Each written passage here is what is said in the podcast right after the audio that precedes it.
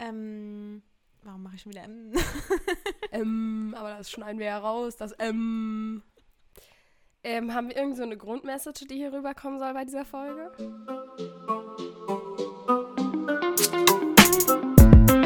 Übern Feldweg hinaus. Der Podcast mit Toni und Charlie. Stößchen. Cheers und damit herzlich willkommen zu unserer 14. Podcast-Folge. Schön, dass ihr wieder eingeschaltet habt. Krass, dass wir schon bei 14 Folgen sind. Ja, finde ich auch. Ich habe das Gefühl, das sagen wir jede Woche. Krass, dass wir schon bei x Folgen sind. Ja, das kann sein. Aber der Podcast ist ja nicht mein einziges Projekt. Ich habe gerade noch ein zweites Projekt gestartet und da dachte ich, möchte dir gleich ein bisschen von erzählen. Ist es okay für dich? Ja. Und zwar äh, schreibe ich jetzt nebenbei noch ein Telefonbuch und ey, es wäre richtig cool, wenn du mir dafür deine Nummer gibst. Was ist das denn für ein süßer Anmachspruch? Zum Kontext, wir haben euch auf Instagram at hinaus mit UE nach Anmachsprüchen gefragt, die ihr uns zugesendet habt. Und ich finde den richtig gut. Ich finde den echt süß. Also ich muss sagen, da würde ich lachen. Ja, ich glaube, da würde ich auch lachen, aber meine Nummer gäbe es dafür nicht. Ich finde den echt geil. Also ich sag's so, ich habe schlechtere. Der war jetzt tatsächlich nicht von denen, äh, die wir auf Instagram bekommen haben, sondern der ist mir selber eingefallen. Ah, okay. Hast du den schon mal gehört irgendwo? Ja, Aber deine Nummer hat's dafür nicht gegeben. nee, Hat schon mal für einen Anmachspruch deine Nummer gegeben? nee. Zumindest nicht für solche Sachen. Nee, bei mir glaube ich auch nicht. Also wenn dann, ja, es gibt ja auch so Anmachsprüche, die dann mehr so sind, die man so im täglichen Gebrauch, so Sachen, die man einfach sagt oder halt einfach, wenn es ein, so ein Witz ist oder so, aber der halt nicht so nach deiner Nummer fragt oder irgendwie andere komische Dinge einbindet. Was ist denn dein Anmachspruch des Alltags? Ich habe keinen Anmachspruch des Alltags, aber mein liebster Anmachspruch ist, ähm, den habe ich in einer lesbischen Fernsehserie gehört, die uns vielleicht bekannt ist. Und zwar ähm, sagt da die eine Person zu der anderen, lass mal Schultern zählen. Und dann zählt sie die so eins, zwei und dann geht es auf der Schulter der anderen Person weiter, drei und dann auf der Schulter der anderen Person, die von ihr am weitesten weg ist, vier und dann nimmt sie die so in den Arm. Und das fand ich richtig cute. Den haben wir tatsächlich auch zugeschickt bekommen. Du weißt das nicht, weil wir haben uns äh, ein bisschen aufgeteilt und ich habe den schon gelöscht gehabt, damit du ihn auf Instagram nicht sehen kannst, damit wir hier so ein bisschen die Live-Reaktion auf die jeweiligen Sprüche haben. Der war auch dabei. Cool. Ja, den hat die Person bestimmt auch daher, oder? Also ich fand den auf jeden Fall sehr gut. Den, den finde ich auf jeden Fall süß. Wollen wir gleich beim Thema bleiben oder wollen wir die Anmachsprüche vielleicht noch äh, ein bisschen nach hinten verschieben? Ja, dann lass uns die ja doch erstmal nach hinten verschieben. Aber wir können ja jetzt generell mal so über Kennenlernsituationen und Dating und, äh, weiß ich nicht, Treffen, Verabredungen, also alles, was so damit zu tun hat, drüber sprechen. Gab es bei dir direkt irgendeine Kennenlernsituation mit dadurch, dass wir beide uns derzeit als oder auch in unserer Vergangenheit als heterosexuell identifizieren? Gab es bei dir irgendeine Kennenlernsituation mit einem Typen, die dir gerade spontan einfällt, die es sich zu erzählen lohnt? Äh, ich hatte mal eigentlich eine ganz süße Story. Da war ich gerade ähm, im Ausland und eine Kollegin von mir, die hat äh, eine Tour gemacht und da war ähm, so. da war halt ein Typ dabei und den habe ich dann nur flüchtig im Büro kennengelernt, weil ich äh, an dem Tag Bürodienst hatte. Auf jeden Fall hat er dann über sie gefragt, ob er äh, meine Nummer haben kann. Und äh, meinte er, also er hat mir dann im Nachhinein erzählt, dass er so schüchtern war, weil äh, ich habe so einen Ring getragen mit so einem ähm, Edelsteinchen und er dachte halt, ich bin verheiratet und war sich richtig unsicher. Und äh, ja, dann waren wir aber noch äh, Pizza essen und dann musste er aber auch schon nach Hause fliegen, weil er nur da zum Urlaub war. Aber ich fand es irgendwie richtig süß, dass er trotzdem so, also es war halt den Tag vor seinem Abflug, trotzdem nochmal gefragt hat, ob wir uns vielleicht sehen können und äh, ja, irgendwie auch kennenlernen können. Ja. Und der hat dann wahrscheinlich erstmal bei deiner Kollegin abgecheckt, so ob du verheiratet bist, oder? ja. Ja, ich habe tatsächlich irgendwann ähm, war das meine Taktik. Also nein, nicht meine Taktik, um angesprochen zu werden, sondern einfach meine Taktik, damit mich die Menschen in Ruhe lassen. Meine Taktik, um angesprochen zu werden. Ja, ich bin verheiratet. Wer wollte schon immer mal was mit einer Verheirateten haben? nee, aber also so hm, meine Erfahrung in der Dominikanischen Republik ist, dass gerade die Einheimischen so sehr, ja, auch irgendwie aufdringlich sein können und so gefühlt sehr offen sind, was Ansprechen etc. angeht. Und das war dann immer so ein bisschen mein Schutz, dass äh, die mich auch schneller in Ruhe lassen, wenn ich nicht sage, ey, ich habe da jetzt keine Lust drauf oder so. Ja. Sondern dass ich dann einfach sage, ja, nee, sorry, äh, also ich habe dann auch immer erzählt, dass ich mit meinem Mann da wohne und äh, auch schon Kinder habe, damit es halt einfach ernsthafter für die wirkt. ja, ja, glaube ich dir. Und der hat aber so ein Interesse gehabt von, wir gehen jetzt einfach mal entspannt Pizza essen, weil wenn der dich so am Abend vor der Abfahrt kennenlernt, dann wirkt das auch so fast ein bisschen wie so One-Night-Stand-mäßig. Nee, das war, also wir waren, also es war, noch ein Tag war er da und wir waren Pizza essen, mittags, also nicht abends. Und am nächsten Morgen ist er, glaube ich, geflogen. Nee, er ist den Abend sogar noch. Ach, I don't know. Aber wir waren nur Pizza essen und es war dann auch cool. Also es war, es ging nicht irgendwie, er war auch nicht irgendwie aufdringlich, sondern einfach nur richtig lieb und äh, es war ein schöner äh, Mittag vor, vor meinem Arbeitsbeginn tatsächlich. Ich musste dann wieder arbeiten. Und Süß. Ja. Das klingt echt schön. Ja, es war einfach, es war eigentlich wirklich schön, einfach nur. Mehr kann man dazu gar nicht sagen. Ist das so eine Date-Situation, die du generell empfehlen kannst? Essen gehen? Mm, wenn es vibet, also wenn es funktioniert und man sich gut unterhalten kann, dann ist es eine perfekte Situation. Aber wenn man irgendwie vielleicht so auf Blind Dates oder so ist, oder weiß nicht, sind das dann. Also wenn man zum Beispiel jetzt noch nicht so viel Kontakt vorher hatte und dann das erste Mal essen geht und dann vielleicht schon direkt bemerkt, mh, mm, das äh, ist schwierig hier mit der Unterhaltung, dann ist das gut, um das direkt so zu erkennen, aber es könnte dann auch ein sehr anstrengender Abend werden. Ja, da hast du recht. Hattest du da schon mal irgendwie so negative Erfahrungen mit? Also, dass du dir dachtest, hm, ja, wann kann ich gehen? Boah, ich erinnere mich gerade nicht an, also daran, dass ich schon mal ein Date hatte, wo ich wirklich weg wollte. Ich hatte mal eine Situation, da war ich essen und ohne Witz, ich weiß nicht warum, aber der hat sich halt Spaghetti bestellt und ich finde es immer noch keine gute Idee beim Date, muss ich ganz ehrlich sagen. Also vor allem, das ist ja so einfach schwierig, das irgendwie dann ästhetisch zu essen. Und ich glaube, ich meine, er hätte auch nicht das irgendwie so mit Löffel und Gabel gegessen, sondern irgendwie mit Gabel und Messer oder irgendwie so ganz komisch. Ich weiß es gar nicht mehr so genau. das, klingt, das klingt verrückt. Auf jeden Fall hatte der auch noch ein weißes T-Shirt an, glaube ich. Also Kleckergefahr war auch noch hoch.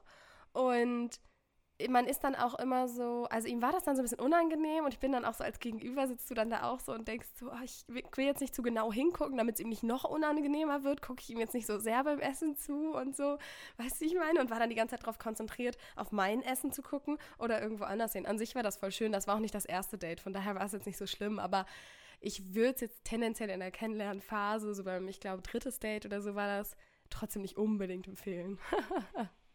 Aber da auch nochmal eine Frage zu, zu diesem Thema. Ähm, weil ich habe auch immer so gedacht, ja, so Burger essen oder irgendwie sowas, voll schwierig beim ersten Date, weil wie kann man das denn schön essen?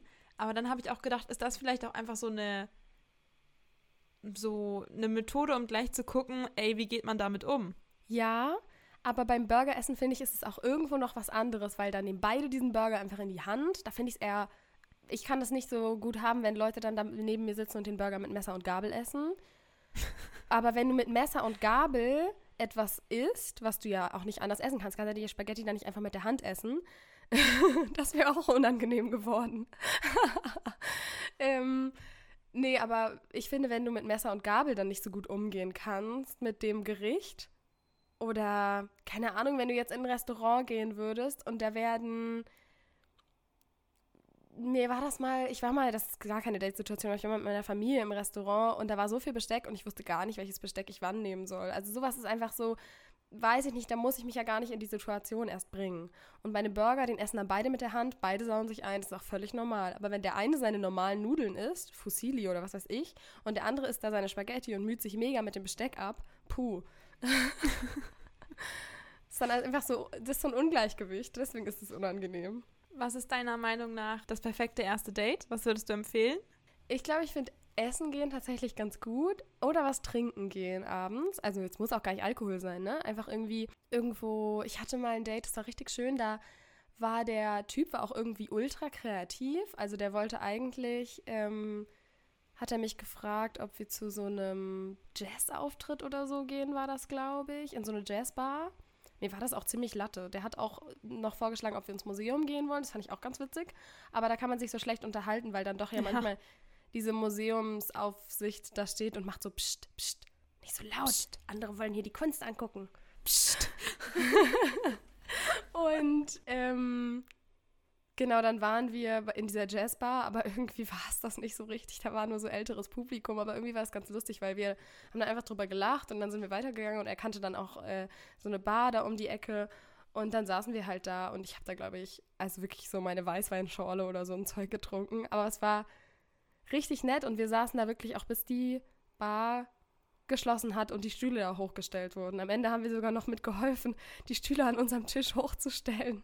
Und es war richtig nett, ja. Das war ganz cool. Also sowas würde ich, glaube ich, machen. Auf jeden Fall was, wo man sich unterhält. Und du? Also ich finde auch Bar äh, ist, also Bar oder Pub oder was auch immer, einen Cocktail trinken gehen oder so, finde ich auch immer ganz cool, weil das nicht so, es zwingt dich nicht, das so ausreizen zu müssen. Also ich finde, man kommt dann auch leichter aus den Situationen raus und man kann sie auch ganz leicht in die Länge ziehen, weil ich finde, gerade wenn man so essen geht, dann ist ja oft das Essen ist vorbei. Ist, na gut, es kommt dann auch vielleicht aufs Restaurant und so drauf an, aber in vielen Restaurants ist dann ja auch nicht so das Feeling, dass man sagt, man bestellt noch einen Cocktail oder man bleibt dann noch viel länger sitzen, als man gegessen hat. So. Deswegen finde ich das eigentlich eine gute Sache, um schnell aus Situationen rauszukommen, aber auch schnell Situationen sehr lang zu ziehen. Ja, da hast du recht. Und wenn es einem richtig gut gefällt, dann kann man ja auch noch in eine zweite Bar gehen und das so verlängern. Oder vor allem mag ich auch Bars, wo dann so lautere Musik ist oder so. Also jetzt nicht so, dass einem die Ohren weggefetzt werden, aber ich meine, wenn da zum Beispiel Live-Musik ist oder so, dann hast du auch immer noch was, was du angucken kannst und bist nicht so im gezwungenen Reden. Das ist ganz cool. Also Bar mit Live-Musik ist, glaube ich, die Empfehlung. Was hältst du von Kino? Ich halte nicht so viel von Filmen generell, das haben wir ja in vorherigen Folgen schon mal festgestellt. Nicht umsonst gehe ich ja auch selten mit ins Kino, wenn unsere Freundesgruppe ins Kino geht. So wie heute. Richtig. Und ja, wäre jetzt nicht so meins. Beim ersten Date finde ich es nicht gut. Aber später, wenn beide Filme mögen, wenn man, ich finde generell, wenn man ins Kino geht, mag ich nicht dieses, wir gehen jetzt ins Kino, weil wir irgendeine Aktivität brauchen, weil wir ins Kino gehen wollen, sondern man geht doch ins Kino, weil einen ein Film interessiert. Also wenn er, wenn man irgendwie über einen Film gesprochen hat und sagt, ey, den würde ich voll gerne mal angucken und dann läuft der nach zwei Wochen dann sagt man, lass da zusammen hingehen. Okay, aber, oder wenn man weiß, dass das beide feiern oder er feiert das und schlägt den Film vor oder sie oder wie auch immer, aber halt nicht ins Kino gehen, um ins Kino zu gehen. Also zum ersten Date ins Kino finde ich persönlich auch überhaupt nicht cool. Meiner Meinung nach ist es aber schon ganz cool, wenn man schon öfter mal auf einem Date war, dann mal ins Kino zu gehen, um auch irgendwie zu gucken, finde ich, wie kommt man denn mit so einer Situation klar, wo man jetzt eigentlich nicht so viel redet? Also wie ist das vielleicht nebeneinander herschweigen? Oder was ist auch der andere für ein Typ beim Film? Weil es gibt ja auch Labertaschen, die dann doch den ganzen Film durchreden. Oh Gott, das hatte ich noch nicht im Kino. Das habe ich immer, wenn ich mit der Eule und dem Waschbär im Kino bin. Echt? Bei mir hat sich der Waschbär zusammengerissen. Also zumindest hat er nicht gesprochen, als wir im Kino waren. Wir waren auch, glaube ich, erst tatsächlich einmal erst zusammen im Kino. Ja, aber wir gehen dann ja oft auch in diese Filme, wo das ja aus einem großen Universum an Filmen kommt und man kann viele Theorien kennen und dann wird sich darüber unterhalten, so, ah, guck mal, und hier und da und dann, äh, also die reden schon viel. Ja, das ist dann natürlich auch direkt in der Situation wichtig, sich auszutauschen. das ist auch immer, wenn wir dann im Kino sind, danach stehen wir immer so eine Dreiviertelstunde noch vor dem Kino und reden über den Film. Allein deswegen bin ich schon froh, dass ich diese Abende anders verbringe. Hast du ähm, Erfahrungen mit Online-Dating? Also, dass man sich online kennenlernt und dann äh, trifft? Ich hatte tatsächlich, noch bevor ich meinen ersten Kurs hatte, habe ich mal eine Zeit lang so eine Online-Dating-Plattform gehabt und habe mich aber im Endeffekt, ich habe mit mehreren geschrieben und so, habe mich mit einem nur getroffen. Das war relativ normal schon fast, weil, also der sah auch wirklich aus wie auf den Bildern. und wir hatten halt auch echt schon, wir hatten halt auch echt schon ein bisschen länger geschrieben. Und wir waren bei, puh, irgendeiner Fahrradtour oder so ein Zeug. Da haben wir uns angeguckt. Weil der voll der Fahrradfan war. Ich weiß gar nicht mehr genau. Das ist schon so krass lang her. Ich erinnere mich kaum noch dran, muss ich ganz ehrlich sagen. Ansonsten habe ich da keine Erfahrung mit, würde aber sagen, in unserem Umfeld haben ja viele damit auch sehr, sehr positive Erfahrungen gemacht und wäre dem jetzt nicht abgeneigt, wenn ich Single wäre. Also ich finde, Online-Dating ist eine coole Sache. Ja, vor allem in den letzten Jahren war es ja auch echt äh, sehr rettend, wenn man Single war oder ist. Ja, ja, auf jeden Fall. Und ich glaube, es, es bringt halt so diesen Vorteil, dass du ein bisschen effizienter Menschen kennenlernen kannst, so doof das klingt, aber du kannst halt viele Menschen in kurzer Zeit kennenlernen und kannst auch schon so ein bisschen ja oft einordnen, ist das was oder ist es nichts, auch vom Charakter her ja teilweise, was die über sich schreiben und so, wenn man jetzt einfach mal davon ausgeht, dass da auch ein bisschen Wahrheit drin steckt. Ja, ich habe damit noch gar keine Erfahrung, nur von unseren Freunden und Freundinnen. Wie waren denn sonst bei dir so Kennenlernsituationen, wenn wir nochmal jetzt vor das Date gehen, so mit Menschen aufeinandertreffen quasi? Wo ist das bei dir passiert? Mit denen du dich danach dann auch getroffen hast oder zumindest Nummern ausgetauscht hast oder so? Also ich habe Menschen auf Feiern kennengelernt, was ich auch immer eine sehr einfache Situation finde. Dann so über Freunde im Bekanntenkreis. Und ja, das muss man ganz ehrlich sagen, die Zeit, wo ich als Tourguide und Barkeeperin gearbeitet habe, da habe ich ja am laufenden Band neue Menschen kennengelernt und da war es auch immer ziemlich leicht, ins Gespräch zu kommen. Genauso effizient wie Online-Dating, einfach als Barkeeperin anfangen.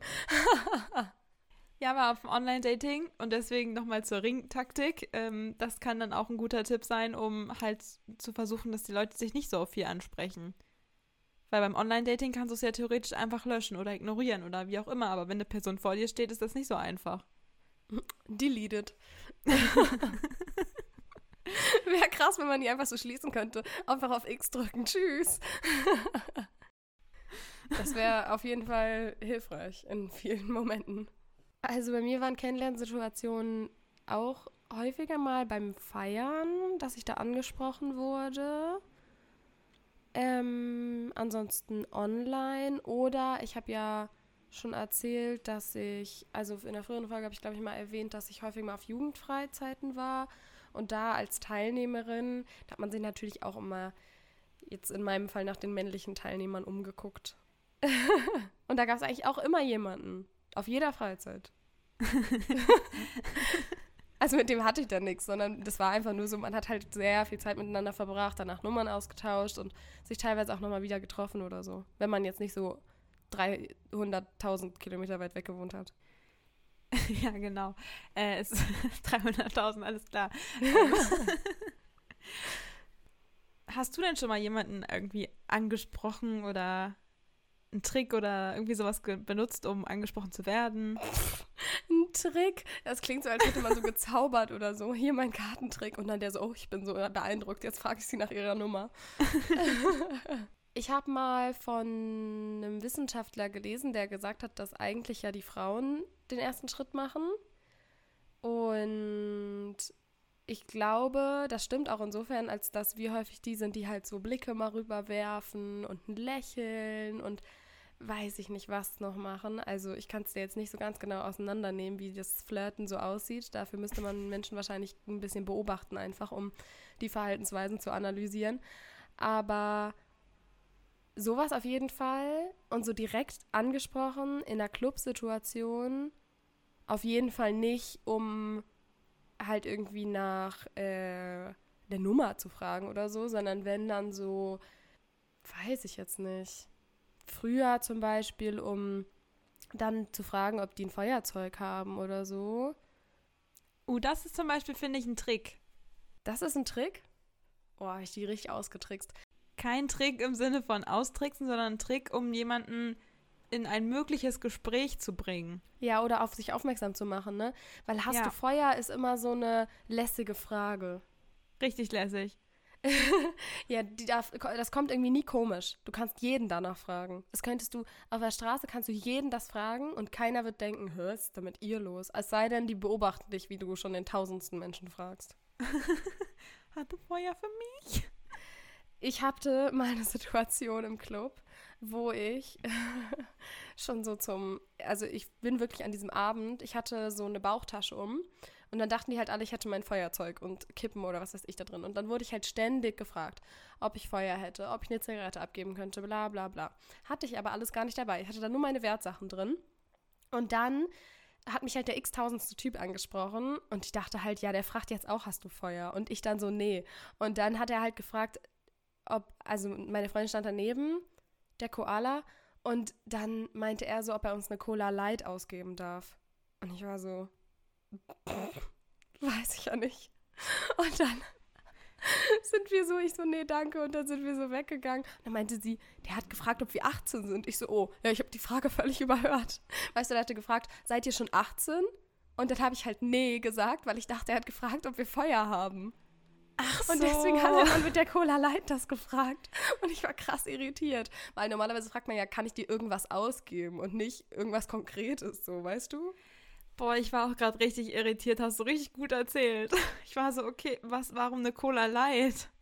Also, genau, ich glaube, selbst angesprochen, so direkt habe ich Menschen noch nicht, aber mehr dann so im Gespräch oder so verwickelt sozusagen. Aber jetzt nicht mit dem, mit so einer Intention.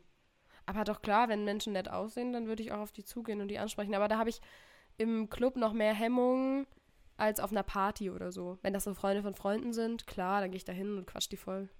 Dann ist es auch viel einfacher, auf die Leute zuzugehen, finde ich. Total. Weil im Club ist es ja alles sehr unbekannt. Ja, obwohl das auch, finde ich, immer auf den Club ankommt. Wenn das so richtig proppenvoll ist und eigentlich, ja, hat man nicht so richtig Kontakt mit den Leuten, außer mit denen, mit denen man da ist, dann ist das was anderes, als wenn das irgendwie relativ leer ist und alle sind so, alle tanzen so gefühlt zusammen. Also ich hatte das auch schon in manchen Clubs, wenn da nur so 20 Leute auf der Tanzfläche waren, dass es dann irgendwie so ein großer Kreis war oder irgendwie so die Gruppen sich vermischt haben, tatsächlich. So. Dann war es cooler. Aber sonst war ich eher die, die so über die Menge hinweg zu dem Typen hingelächelt hat und dann hat er mich irgendwann angesprochen. Ja, ich glaube, das ist auch so das, was ich bisher so gemacht habe. Lächeln. Richtig lahm eigentlich. ich habe gerade drüber nachgedacht, ich war eigentlich auch jetzt nicht so, dass ich mich groß daran erinnern kann, dass ich so auf Suche war oder irgendwie so, sondern es kam einfach irgendwie immer eher alles so auf einen zu. Also ich hatte schon meine Dating-Zeit, wo ich da sehr offen für war. Im Sinne von, ich habe mir schon immer umgeguckt, ob da so attraktive Menschen um mich herum sind. Aber ich finde, es ist was ganz anderes, wenn du halt so eine Haltung hast von wegen, ich bin offen. Oder halt so eine Haltung hast, irgendwie bin ich gerade so ein bisschen verzweifelt und das merkt man. Und natürlich ist es schlimm, wenn man verzweifelt ist mit seiner Situation. Aber ich meine, es ist schade, wenn man das auch nach außen hin transportiert, weil das deine Situation nicht gerade begünstigt. Zumindest habe ich die Erfahrung gemacht, wenn ich da Freundinnen und Freunde bei beobachtet habe, die für mich so ein bisschen verzweifelt gewirkt haben und wo ich auch gemerkt habe, dass das halt bei dem Gegenüber nicht so krass gut ankam. Hm. Ja, das stimmt schon. Man, man strahlt da unterbewusst sehr viel aus. Ja, auch Unsicherheit irgendwo. Und das ist, Unsicherheit ist leider, was heißt leider, weiß ich gar nicht, ja. Unsicherheit ist irgendwo unattraktiv, wahrscheinlich, weil wir evolutionär auch so gepolt sind, dass wir jemanden möchten, der uns Sicherheit bringt und vermittelt so. Ich glaube, da können wir gar nicht so von weg. Aber was ich richtig mutig fand, wo ich diesen, wo ich das eine Mal so über die Menge hinweg gelächelt habe, da hat mich der eine Typ angesprochen, obwohl ich an dem Abend nur mit zwei anderen Typen feiern war. Weißt du? Also wir waren Mhm. zu dritt feiern, ich und zwei Männer. Und das war, ist ja dann schon, weiß nicht, kann ja gut sein, dass ich mit einem von beiden zusammen bin. Oder mit beiden. Nein, Spaß. Aber ich weiß nicht, irgendwie finde ich das mutiger, als wenn man im Kreis von Frauen feiern ist. Ja, obwohl da kommt es vielleicht auch drauf an, was ihr ausgestrahlt habt, ne? Weil wenn es. Da wären wir schon wieder bei der Ausstrahlung, aber du hast halt die Signale gesendet, ne? Ja, ja, auf jeden Fall. Gab es denn schon mal Situationen, in denen du von Männern gekorbt wurdest nach einem Date oder so? Oder nach mehreren? Nein. Toll, Toni. Ich wollte hier mal mit dem Klischee aufräumen, dass Frauen auch gekorbt werden. ja, also wie gesagt, ich hatte nie so eine krasse Date-Phase, weil ich äh, irgendwie relativ lang dann halt auch in einer Beziehung war und vorher auch schon sowas eher festeres, längeres hatte und deswegen hatte ich jetzt nie so eine krasse Dating-Phase, so weißt du? Ja. Und ähm, ja, doch. Deswegen, ja. Ich hatte das bei einem, dass der meinte, dass ihm der Altersabstand zu groß ist, was ich auch gut verstehen kann. Dass man dann einfach so eine andere Lebensrealität hat. Ähm, und bei einem anderen hatte ich das, weil ich da relativ früh, oder was heißt relativ früh, aber mh, mm, ich glaube, der hatte aufgrund von seiner vorherigen Beziehung noch Schwierigkeiten, sich wieder neu zu binden sozusagen. Und ich war da mega offen für und war dann auch so, habe das so ein bisschen signalisiert, dass ich das gerne würde. Und das war ihm, glaube ich, alles zu viel. Und dann ist er da so raus sozusagen was voll okay ist, aber was natürlich in den Momenten erstmal auch krass schmerzhaft ist und wo ich dann immer wieder auch merke, dass das gar nicht so eine coole Position ist, in der man sich, ich sag mal, sonst befindet, also in der ich mich sonst befunden habe, im Sinne von, sonst war es dann eher so, dass ich jemandem anders meinen Korb gegeben habe. Und das finde ich irgendwie eine schwierige Situation, wenn man das mal selbst erlebt hat, weil man dadurch erst feststellt, dass das auch echt, es ist echt kein cooles Gefühl und das ist wirklich verletzend auch in dem Moment. Aber wenn du selbst den Korb gibst, dann ist es für dich ja wirklich in dem Moment einfach abgehakt oft und nicht mehr so richtig mit einem Gefühl verbunden. Obwohl das kann ich jetzt so nicht äh, bestätigen. Also ich fand auch Schluss machen oder irgendwas beenden immer schmerzhaft.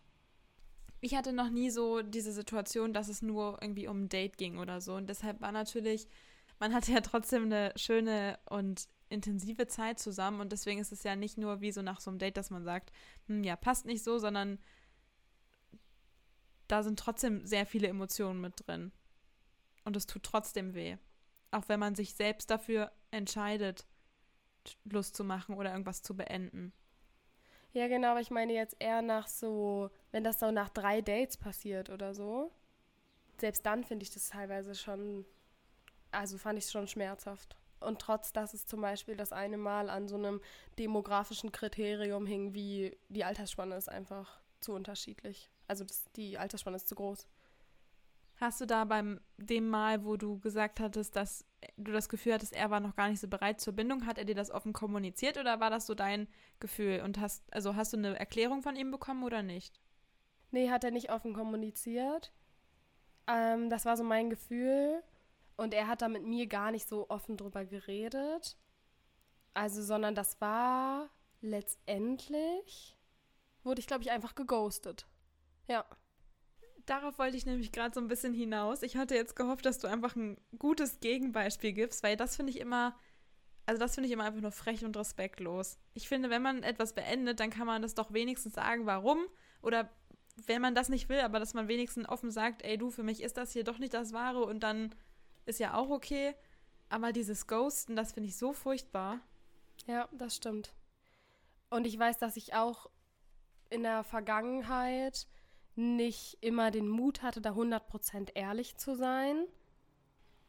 Aber das finde ich echt auch sehr respektlos. Also dann, dann schreib wenigstens irgendwas. Also weißt du, bei dem anderen Typen zum Beispiel weiß ich ja auch nicht, ob die Altersspanne jetzt der wahre Grund war. Ne? Kann ja auch sein, dass es an was anderem liegt. Ist vielleicht auch ein guter Grund, den man gut vorschieben kann, weil der ist sehr logisch und nachvollziehbar. Mit, äh, ich glaube, acht Jahren Altersunterschied waren das. Aber in so dieses, ja, komplett gar nicht mehr zu antworten, das ist schon, vor allem auch nach einer, nach einer längeren Zeit, das ist echt, also, ja, das ist aber auch was, was ich nicht nochmal, wo, wo ich den Menschen das nächste Mal stärker mit konfrontieren würde, sozusagen. Ich finde, was mir gerade noch so im Kopf geblieben ist mit dem Altersunterschied, ich finde, ab einem gewissen Punkt merkt man das gar nicht mehr und es kommt auch immer so auf die Person drauf an. Aber ich finde es immer so krass, wenn man so drüber nachdenkt, so zum Beispiel jetzt acht Jahre wäre ja, warte mal, jetzt, ich, jetzt kommt die Mathematik, das wäre jetzt ja für mich quasi jemand, der 31 ist. Und wenn ich auch so überlege, dass wir ja auch im Freundeskreis Leute haben, die so alt ist, die so alt sind, da merkt man einfach so, dass man ja trotzdem irgendwo auf einer Ebene ist. Aber ich finde den Gedanken immer so krass, dass wenn man geboren ist, dann ist der andere schon acht Jahre alt so. Ja, ja, das stimmt. Das war bei meinen, meine Eltern haben auch einen relativ großen Altersabstand zwischeneinander. Und das finde ich auch immer wieder lustig, wenn man das dann so auf eine frühere Zeit eben überträgt, bevor sie sich kennengelernt haben. Aber der Altersabstand, der ist auch einfach schon, weiß ich nicht jetzt von, ich sag mal 17 zu 25 ist der größer als von 20 zu 28 oder von 23 zu 30. 31. ja, ich glaube, das liegt auch immer noch so ein bisschen an den Personen, wie weit die so für ihr Alter auch sind. Aber ja, ich würde sonst auch sagen, je älter man wird, desto weniger wichtig der Altersunterschied. Okay, jetzt sind wir ein bisschen vom Thema weggekommen hier. Wollen wir nochmal zu den Dates zusammenfassen? Was waren so wichtige Punkte, die schöne erste Treffen für dich ausgemacht haben?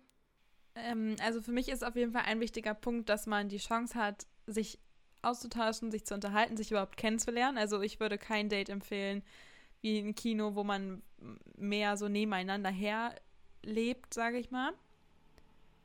Und sonst, ja, meine größte Empfehlung ist eigentlich entweder spazieren oder was Lockeres. In eine Bar, in einen Pub. Irgendwie so, wo es nicht so gezwungen komisch werden kann. Ja. Ja, ich finde auch, was ich gut finde, ist, wenn man merkt, dass es irgendwo, dass die andere Person sich Mühe gibt, also so, dass die auch einen, zum Beispiel einen kreativen Vorschlag hat oder so, oder vielleicht auch sagt, hey, wollen wir das oder das machen, dass man einfach nur noch entscheiden muss. oder ähm, oder selber Vorschläge macht. Ja, genau. Oder auch wenn man merkt, was ich ganz wichtig finde, das ist mir immer mal wieder gerade bei Online-Dating aufgefallen, dass da oft die Verbindlichkeit gar nicht so groß ist. Also ich höre immer wieder von Freunden oder Freundinnen, wo dann Leute einfach nicht zum Date kommen, Leute eine Stunde vorher absagen oder so, oder es sich dann doch nochmal um eine Stunde oder auch zwei verzögert. Und da denke ich immer, also es, weiß ich nicht, also mit mir wird es nicht machen. Ich wäre weg. Wenn mir jemand aus einem nicht aus einem, hey, ich habe einen familiären Notfall, ich habe einen anderen Notfall, wie auch immer, und es passiert einmal, verstehe ich voll, und dann auch anrufen, Sprachnachricht oder sowas, halt nicht nur schreiben. Aber wenn das mehrmals passiert, also so eine gewisse Verbindlichkeit muss für mich immer dabei sein, selbst wenn es nur ein Date ist. Ja, das ist ein richtig guter Punkt. Ein Date ist ja trotzdem immer noch, und das ist für beide Seiten, eine Verabredung, bei der ich meine Zeit investiere, die ja auch irgendwo wertvoll ist. Und ist jetzt nicht so, als hätte ich zu viel Zeit in meinem Leben. ist jetzt der richtige Zeitpunkt für Anmachsprüche? Was meinst du? ich weiß es nicht. Wann ist jemals der richtige Zeitpunkt für Anmachsprüche? Ach komm, hau mal einen raus, den unsere Follower auf Instagram so fabriziert haben. also ich habe noch einen und den kannte ich auch schon und da erinnere ich mich auch noch an die Situation, dass du mich mal angerufen hast, irgendwie abends um elf oder so, um nach diesem Spruch zu fragen. Wirklich? Doch, ich erinnere mich auch. Ist das der mit dem Pirat? Ja, genau. Ähm, ist so ein bisschen wie das mit der Schulter, was du vorhin erzählt hast. Und zwar fragt man die Person, wenn du privat, wenn du ein Pirat wärst, wo wäre dein Papagei? Auf der Schulter oder auf der? Und dann kann man ja dann den anderen so in den Arm nehmen. Süß. Ach, ich mag solche Anmachsprüche. Auch wenn man da natürlich auch aufpassen muss, dass man der anderen Person nicht zu nahe kommt, so körperlich. also wenn das einer im Club macht, das ist nicht cool. Wollen wir gleich zu No-Gos damit überschwenken? Können wir machen, aber dann müssen wir immer wieder zwischendurch auch die Anmachsprüche hier einstreuen. Meine passen auch ganz gut zu manchen No-Gos.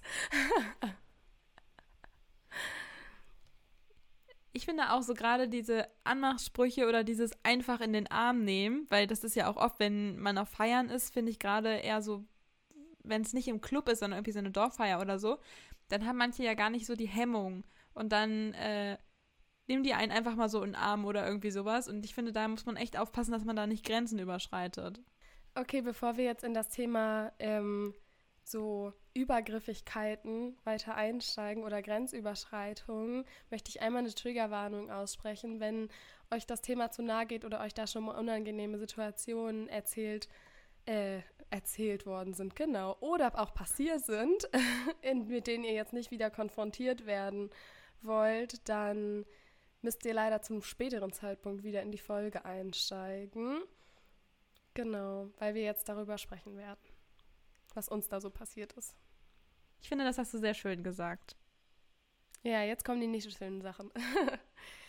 nee, ich hatte da tatsächlich eher so Situationen, was du auch gesagt hast. Also in der Häufigkeit waren das Situationen wie einfach umarmt werden oder auch im Club hat, ja, das ist leider so, also ich finde es so schade, dass das einfach schon normal ist, dass ich sagen muss, ja, das hat ja fast jede Frau schon erlebt oder vielleicht auch Männer, das weiß ich tatsächlich nicht so genau, habe ich jetzt noch nie mit meinen männlichen Freunden drüber gesprochen dass einfach an die Brüste oder an Po gefasst wird oder weiß ich nicht, auch nur an die Hüfte oder so. Also das habe ich im Club schon sehr häufig erlebt und dann auch so beiläufig sozusagen, auch nur im Vorbeigehen oder so, was aber ganz klar nicht beiläufig war. Also solche Situationen finde ich ganz schwierig, wo man gar nicht mit den Leuten so richtig in Kontakt tritt. Also das finde ich auch, das geht gar nicht. Also da hatte ich, also so mit dem, also Brüste hatte ich noch nie das finde ich auch noch irgendwie, die Hürde darüber, dazu stelle ich mir gerade irgendwie auch noch größer vor, als einfach mal so einen Arsch zu fassen im Club. Ja, im, im, an den Arsch zu fassen im Club ist ja der Move, du läufst einfach mit deinen Händen nach unten, halt so hängend rum, dann bist du ja relativ auf der Höhe als Mann, sag ich mal zum Beispiel. Oder halt so ein bisschen hoch oder so. Aber wenn du an die Brüste fasst, musst du halt einfach nur hier mit deinen Händen rumlaufen. Ja. Weißt du, wie ich meine? Ja, aber also. Ja, es ist. Ich meine nur, es geht auch irgendwie beiläufig leider. Ja, also ich habe da mehr so Erfahrungen, dass man, dass einem, also dass man dann wirklich so richtig in diesen der Arm um die Schulter gelegt wird, ein, man so, so ein bisschen rangezogen wird oder halt so um die Hüfte, aber nie so, dass man, also da habe ich noch nicht so viele Erfahrungen gemacht zum Glück, dass man so direkt offensiv irgendwie an die Brüste geht oder so. Ja, Oh, aber auch wenn der Arm um die Schulter gelegt wird, da kriege ich schon die Krise, wenn ich da Männer sehe, die das bei fremden Frauen machen und dann hängt die Hand so vor der Brust, weißt du, ich meine? Die ist dann ja, ja auch in der Nähe schon. Ja. Naja. Aber da also, finde ich auch noch eklig, ja. gerade so im Club, wenn es unbekannte Menschen sind und dann schwitzen die so und du hängst da an dieser Schwitzeachsel. und oft ist es dann ja auch so, wenn die Menschen alkoholis alkoholisiert sind, dann kommen sie zum Sprechen immer näher ran und das auch, aha, das ist einfach immer unangenehm, wenn man das nicht mag an der Person. Also wenn man die Person nicht kennt und das einfach so, ja, eine Grenzüberschreitung ist. Ich finde schon auch dieses, ich nehme deinen Kopf irgendwie, ich glaube, an der Wange oder am Nacken oder so und gehe dann mit meinem Mund ganz nah an dein Ohr, um mit dir zu sprechen. Oh, ich möchte von niemandem die Spucke in meinem Ohr haben, wirklich. Also, das ist, finde ich auch, finde ich auch oft schon einfach übergriffig, wenn ich die Leute nicht kenne. Dann, keine Ahnung, sprich mich draußen an, wenn ich vorm Club stehe, wo du normal ja. mit mir reden kannst. Man hat ja so ein bisschen so seine Wohlfühlzone und die wird dann halt einfach oft durchbrochen. Und bei Freunden ist das oft okay. Also, da will man ja die auch verstehen und was weiß ich, aber bei fremden Menschen oder Menschen, die man noch nicht so, mit denen man nicht so nah ist, das ist oft. Ja, das geht einfach nicht. Ja, das stimmt auf jeden Fall. Also klar, so dich würde ich jetzt auch einfach umarmen oder so. Oder ich würde dich, keine Ahnung, wenn wir jetzt in der, wenn wir jetzt in der Küche wären, wir würden kochen, hätten Musik an, dann würde ich dich auch einfach von hinten antanzen oder irgendwie so. Aber da weiß ja auch. ich auch, dass es in Ordnung ist. Und wenn es nicht in Ordnung ist, dann würdest du es mir jederzeit sagen. Da würdest du sagen, äh, mag ich gerade nicht. So. Ja. Und es wäre dann auch okay.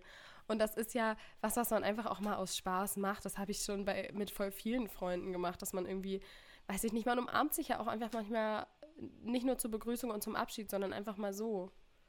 Aber da ist es ja auch oft keine Grenzüberschreitung. Nee, genau. Das ist ja in, dann in einem Einvernehmen. Aber man sagt ja nicht jedes Mal, ja, du darfst mich erst umarmen.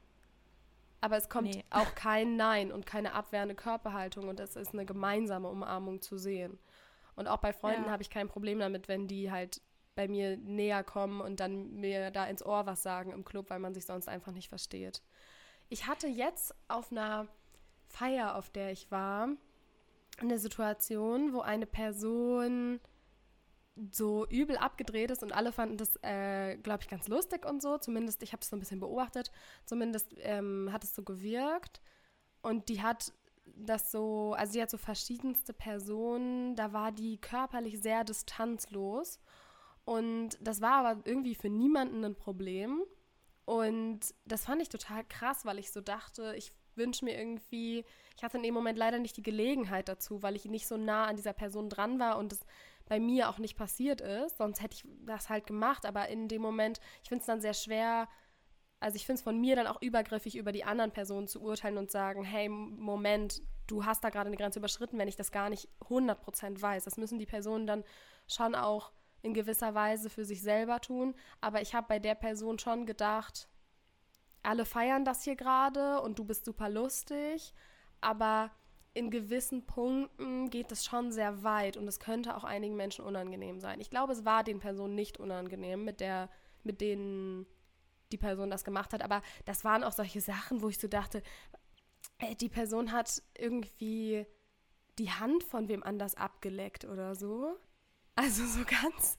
Und du so dachtest, du hast echt ein Glas zu viel getrunken gehabt. Weißt du? Und da habe ich wirklich gedacht, was? Und dann hat sie denen die Hand so, ihre Hand so hingehalten, um die, damit die dann auch abgeleckt wurde. Und ich war so, was ist denn mit dir? Die Person hat das halt auch bei Freunden so gemacht, ne? Und die war halt, die Person war halt einfach generell super aufgedreht.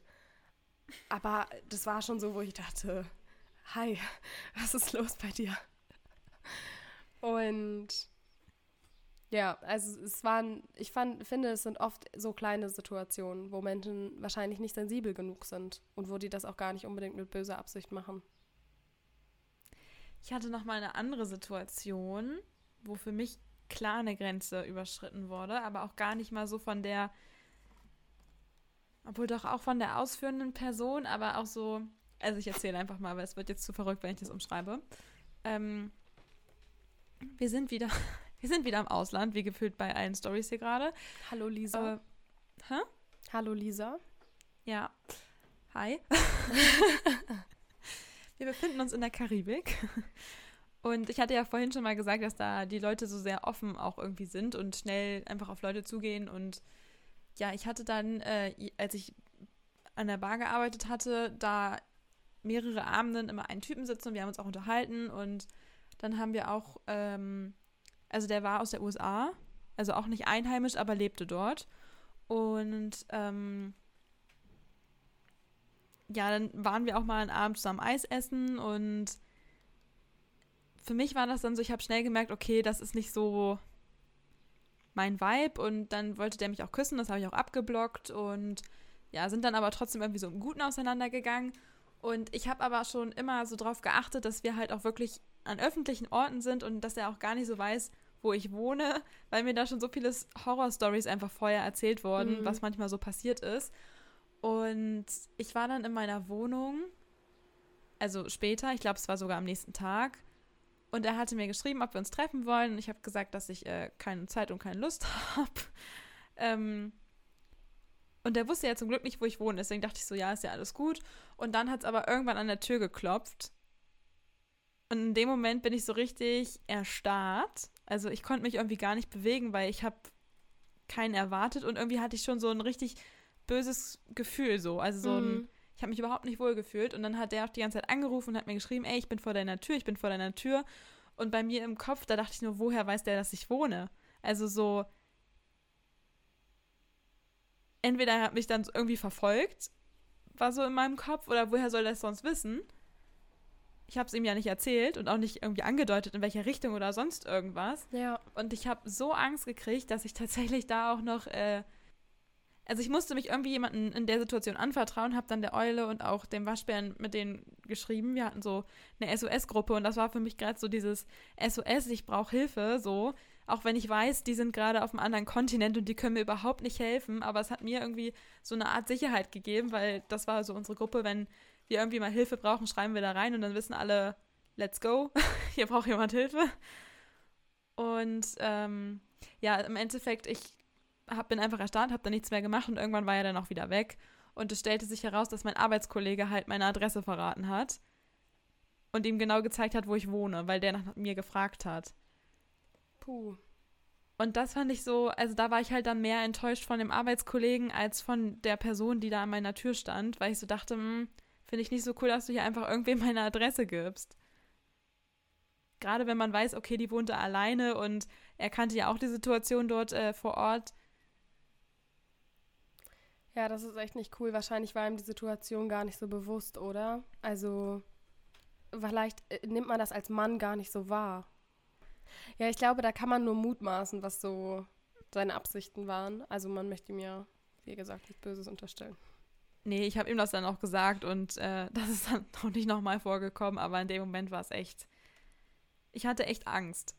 Das glaube ich dir, aber die Situation ist dann gut ausgegangen. Ja, also ich habe den dann nie wieder gesehen und mich auch, also. Du hattest ihm in dem Moment auch gar nicht geöffnet.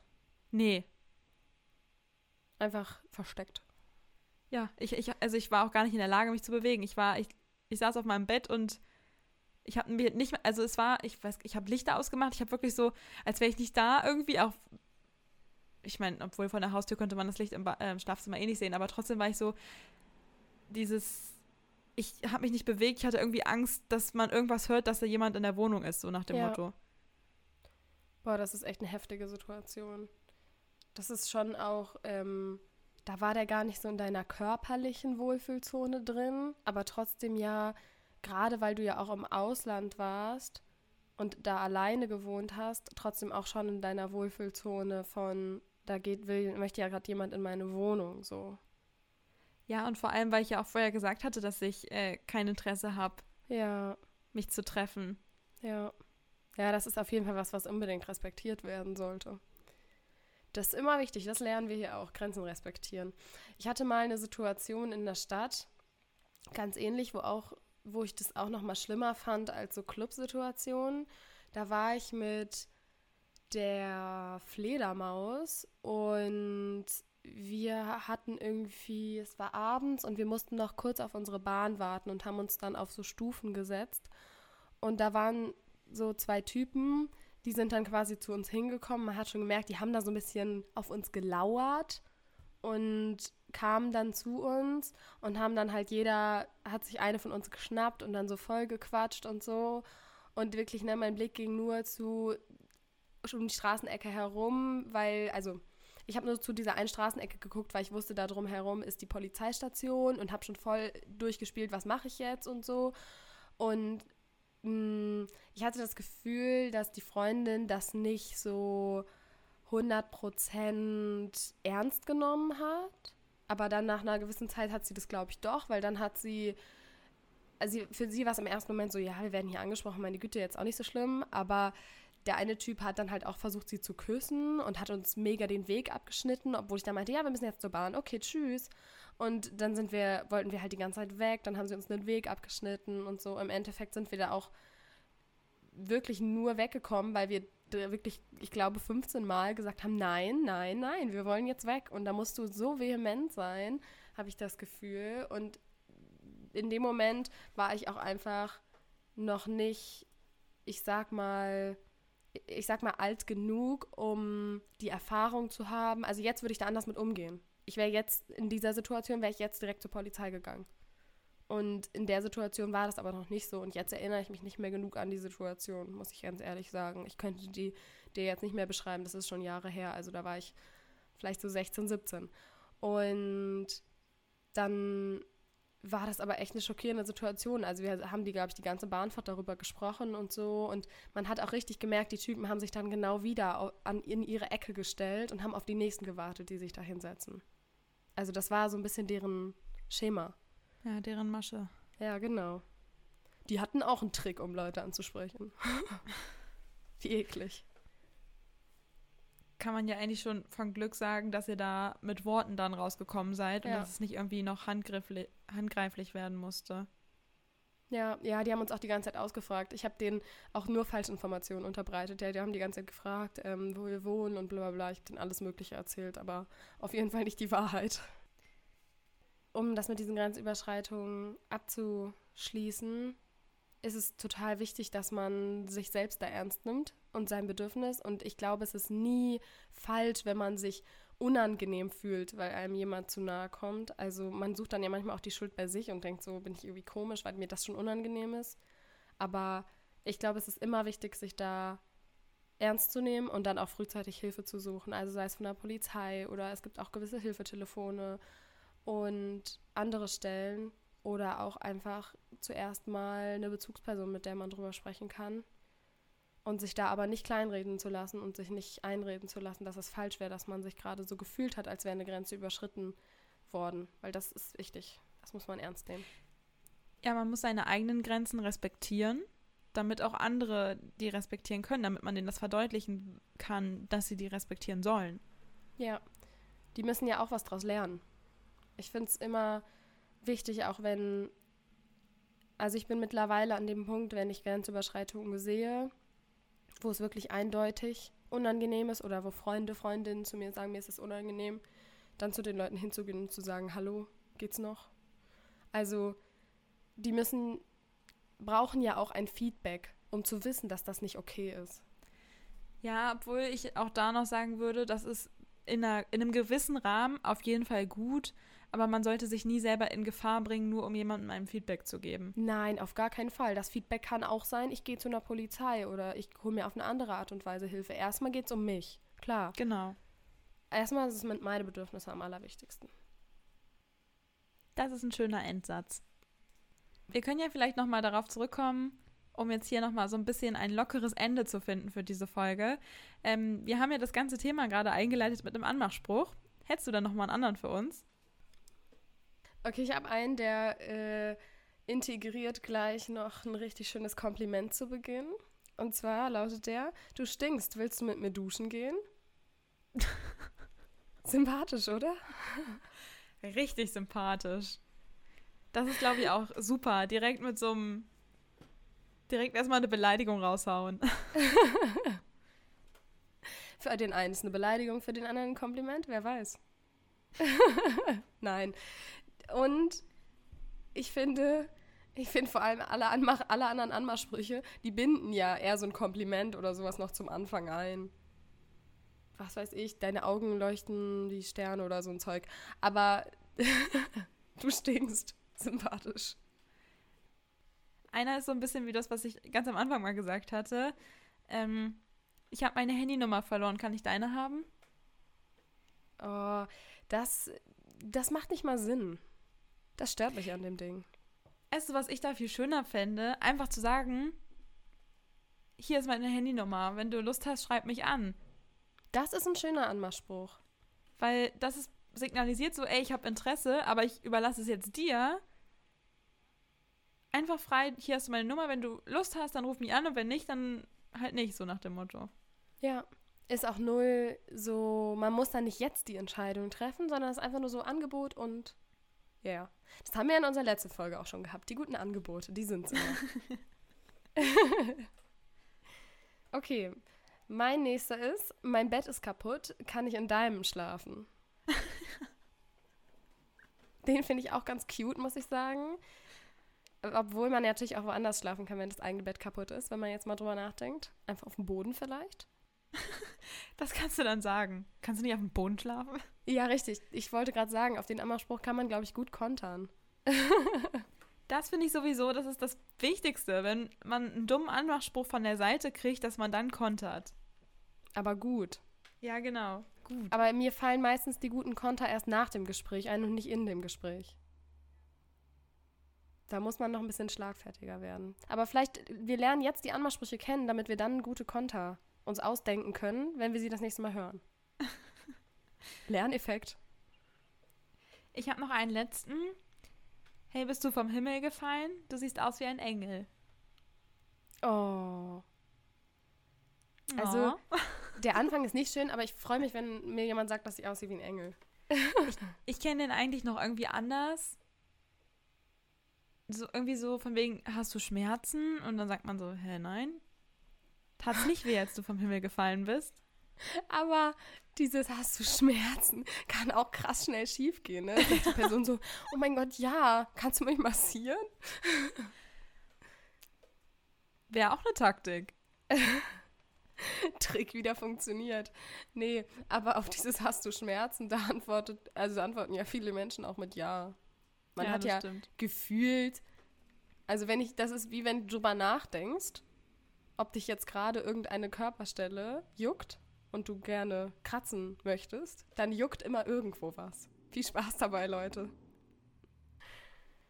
Und falls es dich nicht nur an Körperstellen juckt, sondern dieser Podcast auch mehr juckt als nur eine Folge, dann folg uns, damit du die nächste Folge auf jeden Fall nicht verpasst. Dafür kannst du auch am besten die Benachrichtigung aktivieren. Und wenn er dir richtig gut gefällt, dann darfst du uns gerne eine Sternebewertung geben. Auch wenn er dir nicht so gut gefällt, natürlich. Wir freuen uns auch darüber.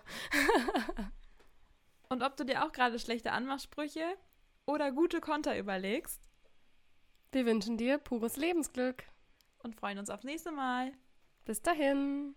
Tschüss.